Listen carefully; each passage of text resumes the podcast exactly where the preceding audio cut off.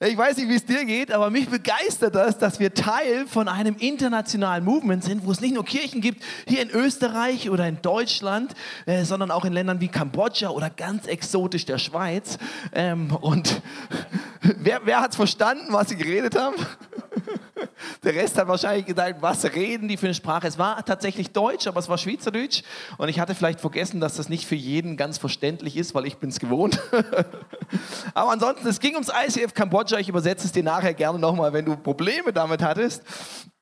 Aber ich finde das tatsächlich so eine begeisternde Sache, weil ich weiß doch, der Andy, den du rechts im Bild gesehen hast, den Pastor von Kambodscha, vor vielen, vielen Jahren, als ich ins ICF gekommen bin, war er, äh, da gab es kaum ICFs überhaupt, gab es nur Zürich, Basel und Bern, glaube ich. Und ähm, er war einer der Ersten, der gesagt hat, hey, ich will dafür sorgen, dass das an ganz vielen Orten entsteht. Er ist rumgereist, er hat ganz vielen ICF-Startups geholfen, äh, hat, es, äh, hat, es, hat die aufgebaut, hat Tipps gegeben, hat die mit groß gemacht.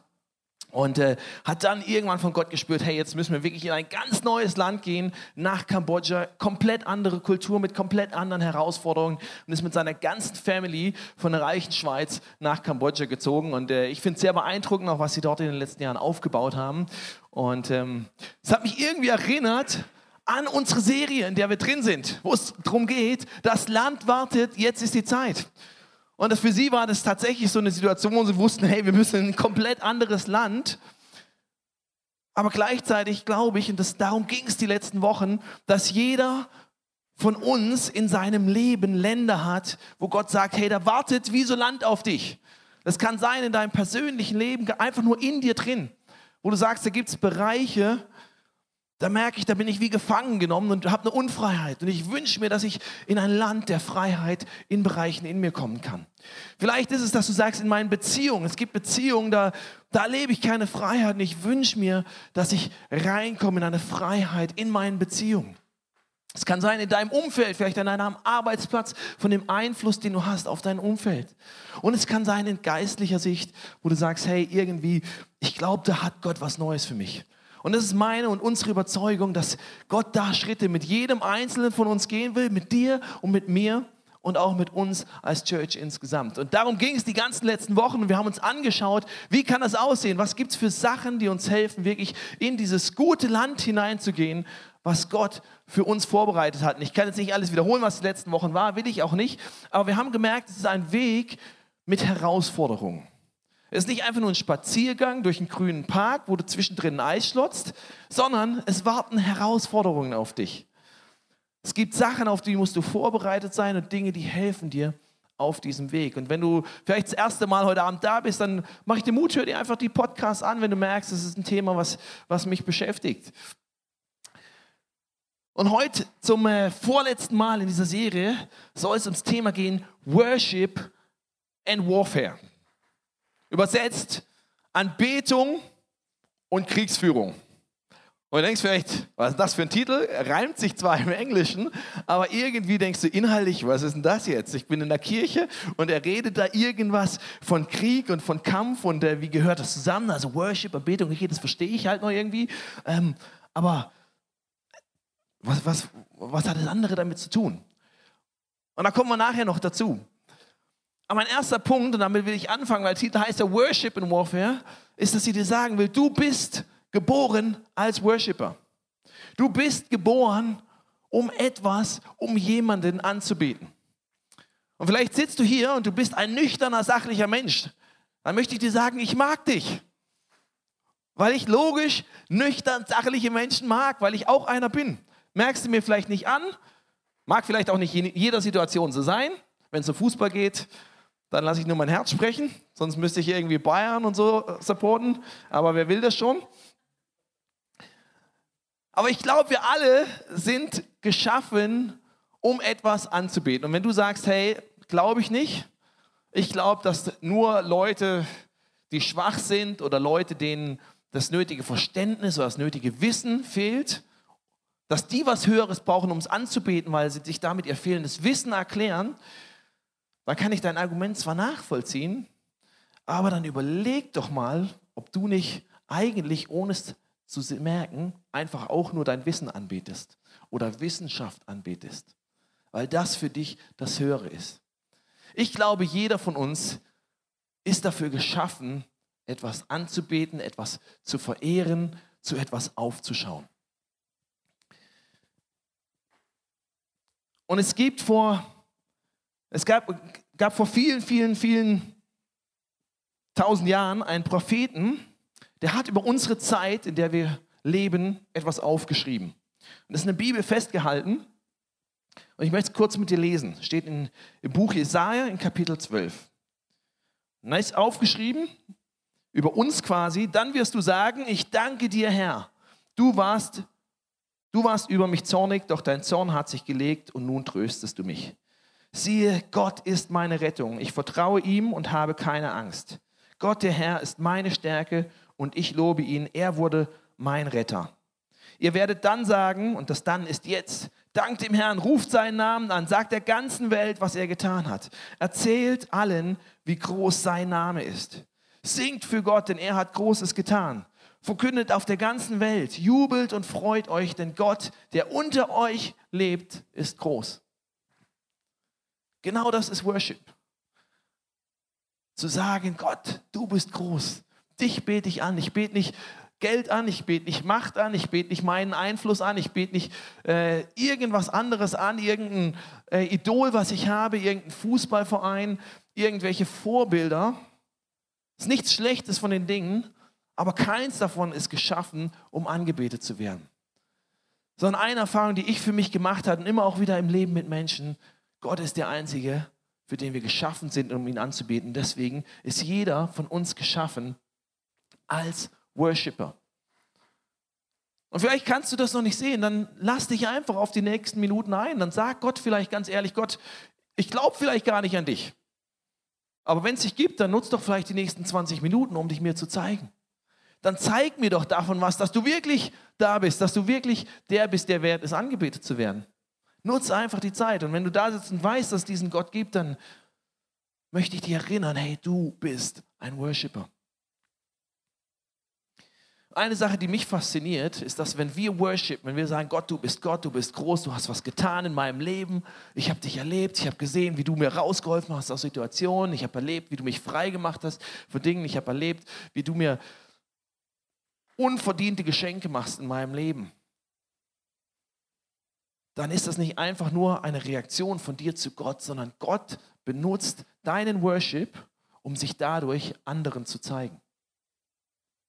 Da geht es gar nicht nur um dich, sondern Gott benutzt deinen Worship, um sich anderen zu zeigen. Er zeigt anderen, dass er reell ist. Ich möchte da auch zwei, zwei Sätze aus der Bibel zu vorlesen. Eine steht in Hesekiel 36, Vers 22 und 23. So spricht Gott der Herr. Was ich für euch tun werde, geschieht nicht um euretwillen alle Völker sollen sehen, dass ich, der Herr, ein heiliger Gott bin. Das heißt, Gott sieht nicht nur dein persönliches Leben. Er liebt dich, er sieht es, er sieht jedes Ding, was in deinem Leben passiert, er ist daran interessiert, es ist ihm wichtig, aber er sieht nicht nur das allein. Manchmal sind wir so auf unsere Situation fixiert, dass wir denken, ah oh Gott, ich sitze da eine Patsche, hilf mir heraus. Oder sagen, Gott tu dies oder das oder hilf mir da. Und das tut er gerne. Er tut es mit Liebe, aber er tut es nicht nur dafür, dass du sagst, hey Gott, wirklich cool, was du gemacht hast, danke, sondern er tut es, weil er sagt, hey, und mein Herz ist, dass nicht nur du das erlebst für dich in deinem Leben, sondern dass dadurch, dass ich das in deinem Leben tue und du sagst, hey, das ist ja wirklich genial, was du gemacht hast, dass auch andere das erfahren können. Dass Leute in deinem Umfeld das sehen. Dass dein Worship, dein Dank, den du Gott zurückgibst, deine Anbetung, die du Gott gibst, dazu führt, dass Leute auf ihn aufmerksam werden. Und dann habe ich einen Satz gefunden, wo ich dachte, hey, das, der hat mich, habe ich, hab ich noch nie so gelesen, aber ich dachte, das ist ja Wahnsinn. Weil es geht nicht nur darum, dass andere Menschen das sehen, sondern im, äh, im zweiten Teil der Bibel steht in Epheser 3 folgendes. Und da schreibt äh, der, der Autor Paulus, schreibt hier über sich. Mir, also damit meint er sich, wurde die Gnade geschenkt, den nicht-jüdischen Völkern verkünden zu dürfen, dass der unfassbare Reichtum von Jesus auch für sie da ist. Und ans Licht zu bringen, wie Gott dieses Geheimnis nun verwirklicht hat. Diesen Plan, den der Schöpfer aller Dinge vor aller Zeit gefasst hat und bis jetzt verborgen hielt. Erst durch die Gemeinde, durch die Kirche, das sind wir, erst durch die Kirche sollte das den Mächten und Gewalten in der Himmelswelt bekannt werden. Auf diese Weise sollten sie die vielfältige Weisheit Gottes kennenlernen.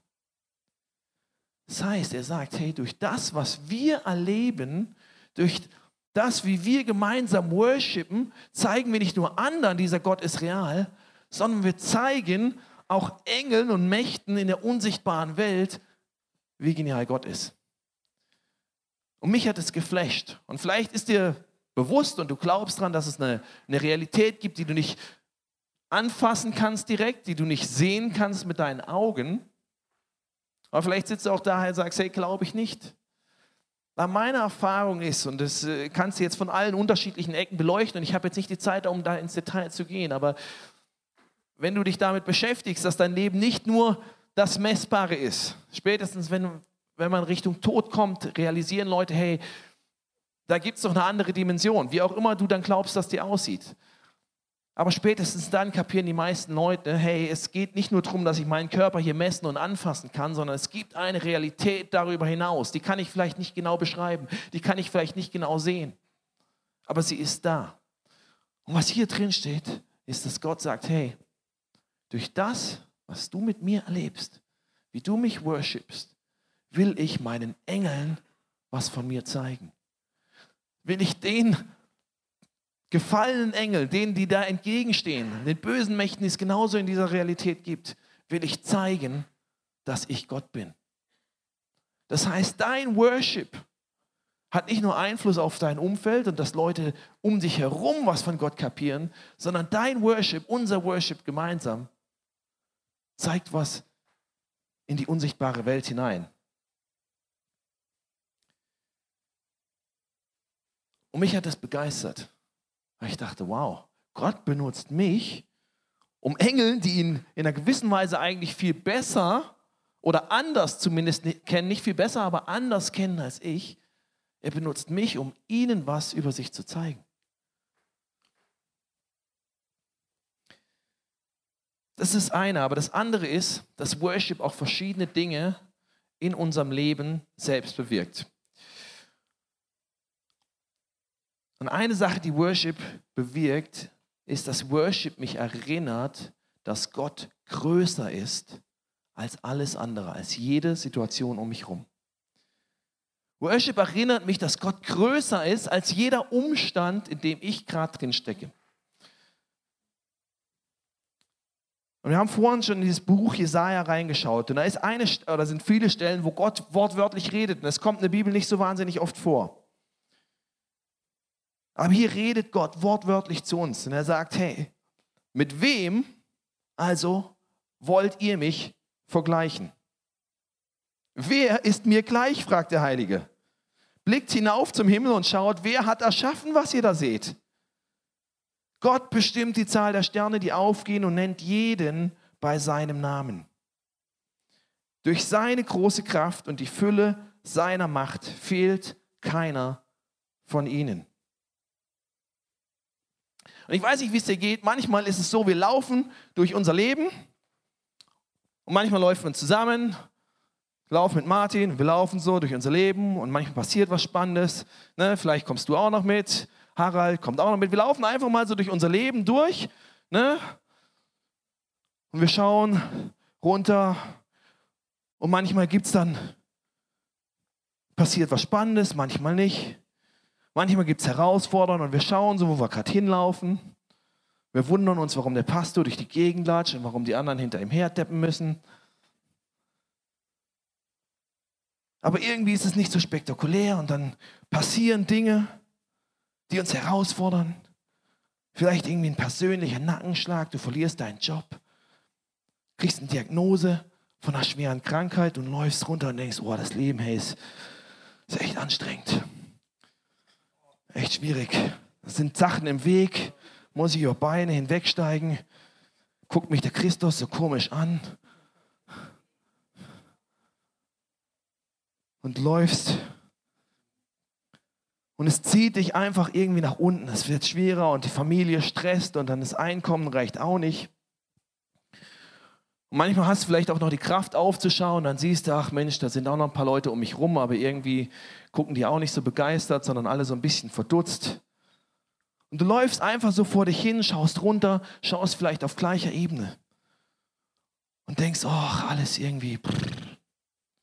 Was Gott in dem Moment sagt, ist, sagt, hey, schau nicht nach unten, schau nicht um dich rum, sondern schau nach oben.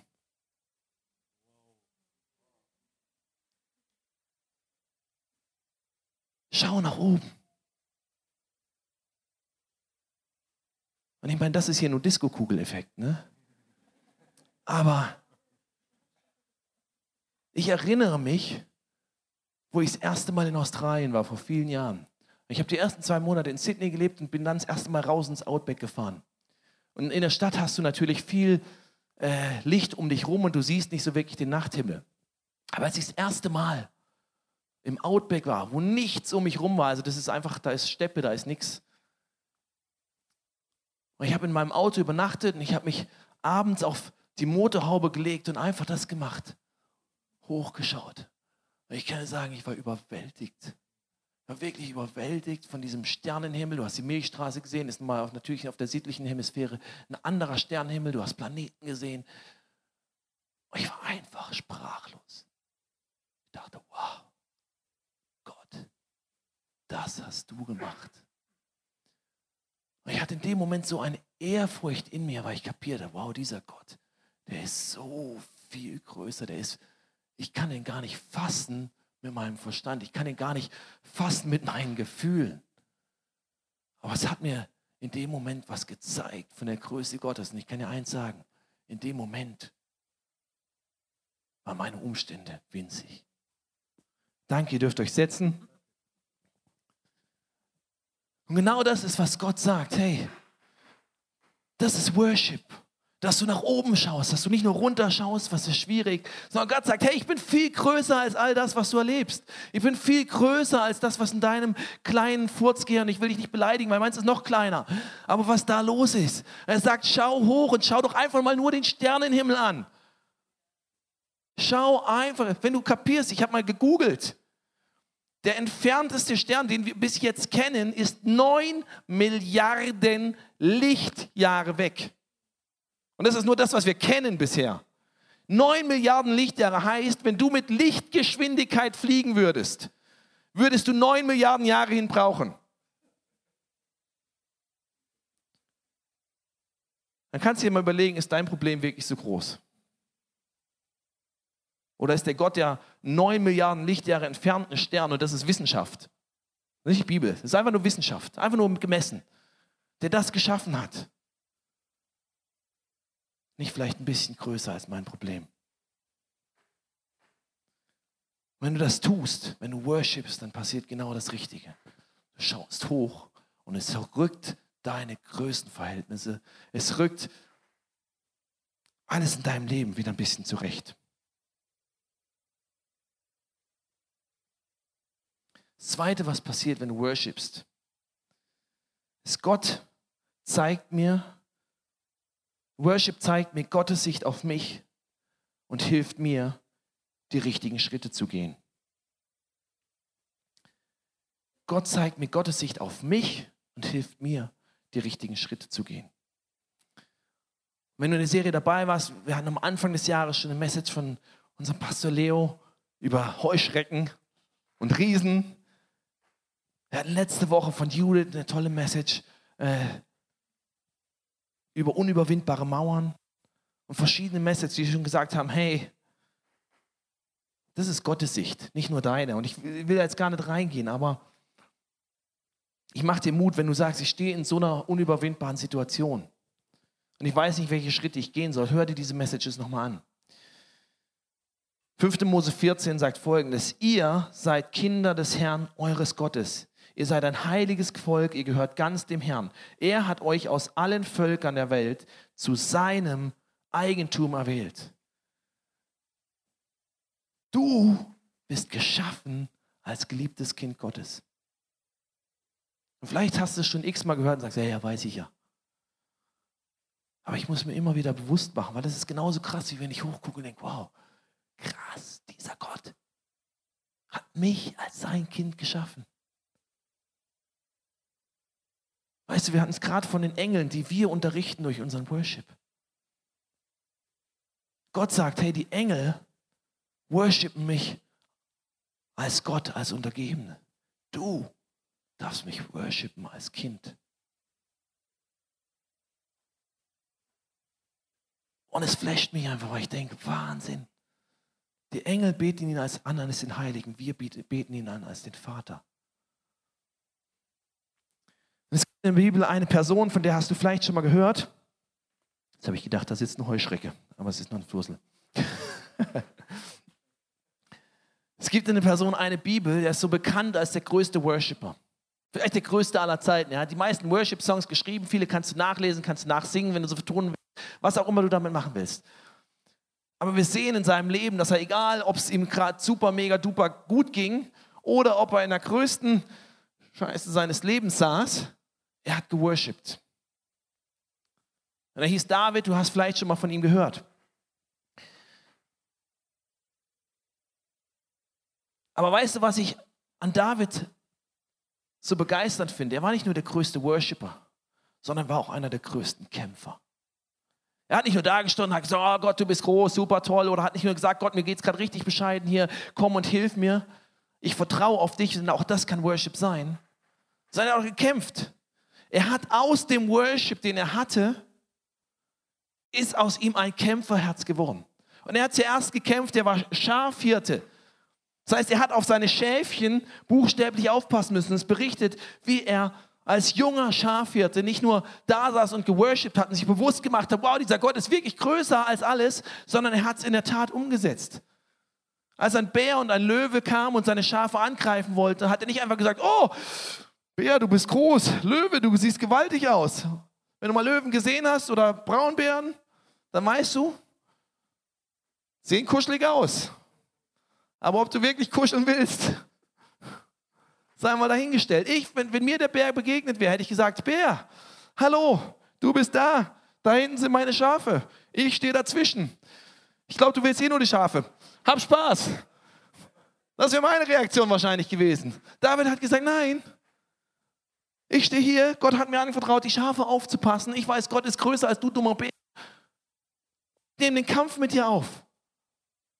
Der Worship hat ihn nicht verleitet, untätig zu sein, sondern der Worship hat ihn zu einem Kämpfer gemacht. Und du siehst es an unzähligen Stellen hinterher, wo du siehst, wo er nicht nur ein Worshipper-Herz hatte, sondern auch ein Kämpferherz, wo der Worship ihn befähigt hat, für die Sachen einzutreten und einzustehen, wo Gott gesagt hat, hey, das ist wichtig. Ich möchte, dass du dafür kämpfst. Und genauso wie du geschaffen bist, ein Worshipper zu sein, jetzt darfst du mal aufstehen. Steh mal auf, genau. Keine Angst. Ich gehe nicht wieder durch die Reihen. Aber ich will, dass du das ein bisschen spürst. Weil genauso wie Gott dich geschaffen hat, nach oben zu schauen und zu staunen, hat Gott dich auch geschaffen als Kämpfer. Also, mit euch hätte ich es ja allen locker aufgenommen, da will ja gar keiner kämpfen. Umso wichtiger, dass du spürst, du bist ein Kämpfer. Und es gibt Situationen, und es sind viele Situationen, wo wenn du sagst, ich will in ein neues Land reingehen, kannst du nicht einfach sagen, ich gehe rein. Dann musst du ready sein zu kämpfen. Weil es gibt Kämpfe, für die bist du vorgesehen. Für die rüstet dich Gott aus. Kämpfe, wo Gott sagt, hey, da stelle ich dich bewusst rein. Und wenn du diesen Kampf nicht annimmst, dann ist es vielleicht im ersten Moment vielleicht angenehmer für dich. Aber das Problem ist, es entstehen neue Kämpfe daraus. Wir hatten es gerade von David. Und über ihn ist berichtet, dass er ein Mann nach dem Herzen Gottes war. Ein großer Krieger, ein großer Worshipper, einer der größten Könige. Aber er hat auch Mist gebaut. Und weißt du, wie der Mist entstanden ist? Lass uns gemeinsam lesen. Im nächsten Frühjahr, zu der Zeit, in der die Könige in den Krieg ziehen, und David war zu dieser Zeit König, schickte David Joab mit seinen Männern und den ganzen Herr Israel in den Kampf. Das heißt, zu der Zeit, wo er für einen Kampf geschaffen war, wo ein Kampf für ihn vorgesehen war, wo gesagt, Gott gesagt hat, hey, das ist deine Zeit zu kämpfen, hat er gesagt, oh Jungs, irgendwie fühle ich mich gerade nicht danach. Geht ihr mal kämpfen. Ich schaffe euch mal an, ne? ihr, ihr seid mein Herr, ihr geht kämpfen. weißt du, was passiert ist? Er hat den Kampf um seine Augen und sein Herz in diesem Moment verloren. Weil während die anderen kämpften, den Kampf, den er kämpfen sollte, kam für ein neuer Kampf, für den er nicht vorbereitet war. Nämlich er ist auf seiner Terrasse und er schaut raus und er sieht die sexy Nachbarin, die sich in der Sonne regelt und er denkt, hm, dir möchte ich auch mal meine Briefmarkensammlung zeigen. Und er holt sie sich rüber und er schläft mit mir, mit ihr, nicht mit mir, oh Gott.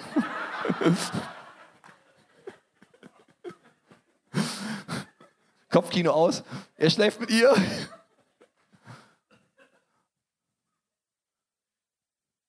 Und was passiert? Sie wird schwanger und er denkt, jetzt habe ich ein richtiges Problem, weil jetzt kriegen sie alle mit. Also hole ich ihren Mann zurück und lasse ihn heimtückisch umbringen. Und alles entstand, weil er den Kampf, für den er geschaffen war, nicht annahm und daraus Kämpfe entstanden, für die er nicht vorbereitet war. Und genau das passiert, wenn du sagst, hey, ich bin nicht bereit, stehen, äh, bereit aufzustehen. Ich bin nicht bereit, den Kampf, den Gott mir gibt, zu kämpfen dann wirst du dem Kampf vielleicht ausweichen können.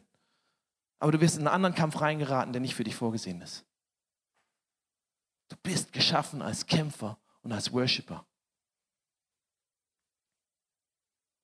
Und manchmal kann Worship auch ein Kampf sein. Du kannst hierher kommen an einem Sonntagabend, an einem Sonntagmorgen, wann auch immer, und du kannst einfach so, so die, die Worship-Routine durchlaufen. Ja, jetzt stehen wir halt auf und jetzt singen wir Halleluja, You are my King. Und machst halt vielleicht mit und hebst vielleicht auch mal deine Hand, weil das alle irgendwie so machen. Und du kannst sagen, nein, jedes Mal, wenn ich hierher komme, und nicht nur hier, jedes Mal, wenn ich hierher komme, sondern jeden Tag in meinem Leben will ich diesen Gott anbeten. Will ich mir bewusst machen, dass er so viel größer ist als ich und meine Umstände. Will ich mir bewusst machen, wo er mich heute reinstellt, in welchen Kampf das ist. Und Kampf heißt nicht, ich muss andere besiegen, sondern Kampf heißt, ich stehe für was Gutes ein. Ich kämpfe nicht gegen Personen, sondern ich kämpfe für das, was Gott tun will. Gegen die Mächte und Gewalt in der unsichtbaren Welt heißt es an einer Stelle. Den Kampf nehme ich an. Und deswegen gehe ich nicht, durchlaufe ich nicht einfach irgendeine Worship-Routine, sondern jedes Mal, wenn ich mir das bewusst mache, suche ich eine Worship-Begegnung mit diesem Gott.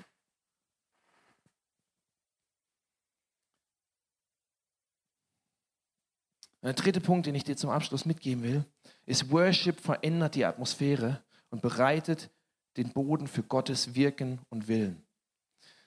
Ganz gerade von David. Bevor David kämpfen konnte, hat er geworshipped. Das hat ihn vorbereitet für den Kampf. Du siehst es, als er mit den Tieren kämpft, du siehst es, als er später mit dem Riesen Goliath kämpft, wo, er viele andere Kämpfe führt. Und er ist reingegangen in die Kämpfe mit Worship als Vorbereitung. Und manchmal ist es so, dass es im Natürlichen eine Aktion braucht, bevor du im Übernatürlichen gewinnen kannst.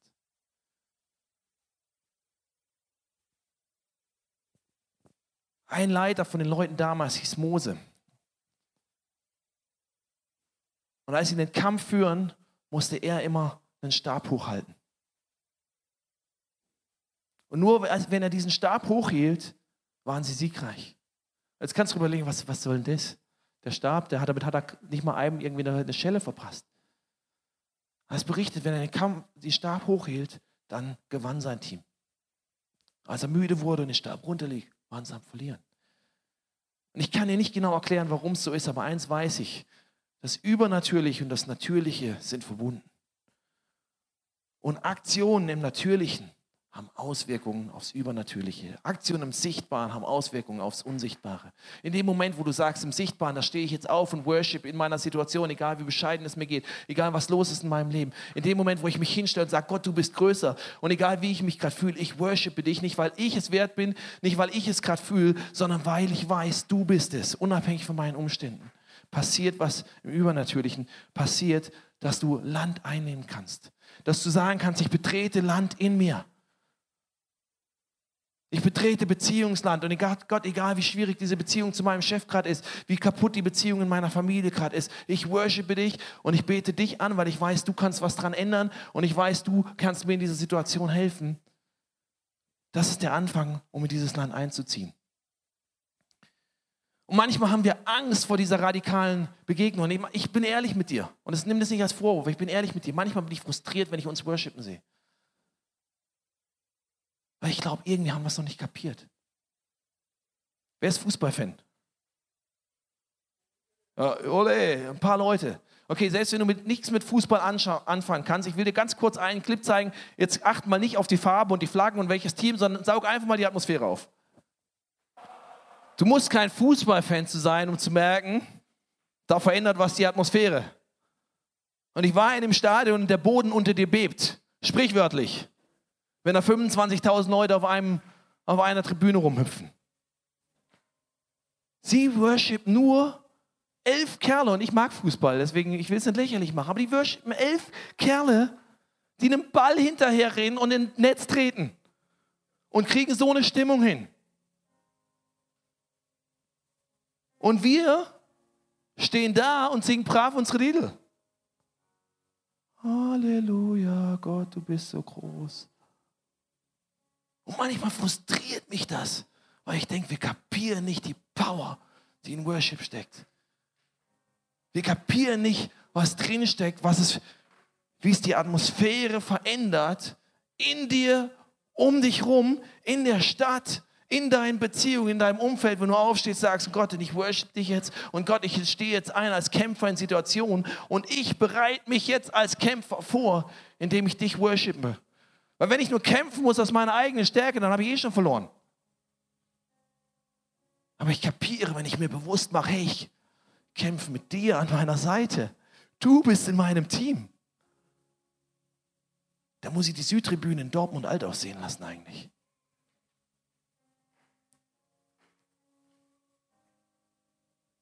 Und du siehst, da sind ein paar Instrumente auf der Bühne und es geht null um die Instrumente. Du brauchst eigentlich gar keine Box. Du brauchst keinen, keinen Drummer, du brauchst keine E-Gitarre. Du brauchst einfach nur ein Herz, was kapiert hat, wen du worshipst. Und was sagt, hey, ist mir scheißegal, was der Nachbar jetzt von mir denkt. Und ich brauche auch kein Bier im Stadion, um mich da zu öffnen. Ich muss einfach nur kapieren, wer dieser Gott ist und dann gehe ich Vollgas weil ich weiß, es macht was in meinem Leben. Weil ich weiß, dieser Gott, dieser Jesus, der hat mich erlöst, der hat mich frei gemacht, der hat das Allerbeste für mich. Der hat alles für mich getan. Der war sich nicht zu schade, sich fast nackt an ein Kreuz schlagen zu lassen. Und ich bin mir zu schade, um mir morgens ein paar Minuten zu nehmen, ihn anzubeten. Oder um sonntags mal ein bisschen aus mir rauszugehen. Und ich sage es nicht als Vorwurf. Aber ich glaube, es steckt so eine Kraft und so eine Befreiung drin, wenn du sagst, und ich stehe jetzt auf und der Kampf fängt an in dem Moment, dass ich worshipe. Und der Kampf, Kampf fängt da an, weil der Teufel nicht will, dass du es tust. Weil der Teufel nicht will, dass du laut bist. Weil der Teufel nicht will, dass du mutig aufstehst, sondern dass du eingeschüchtert da sitzt und deine Fresse hältst. Und ich weiß, ich bin heute ein bisschen explizit in meinen Ausdrücken. Aber ich will dir was, was wach, wach, wachrütteln.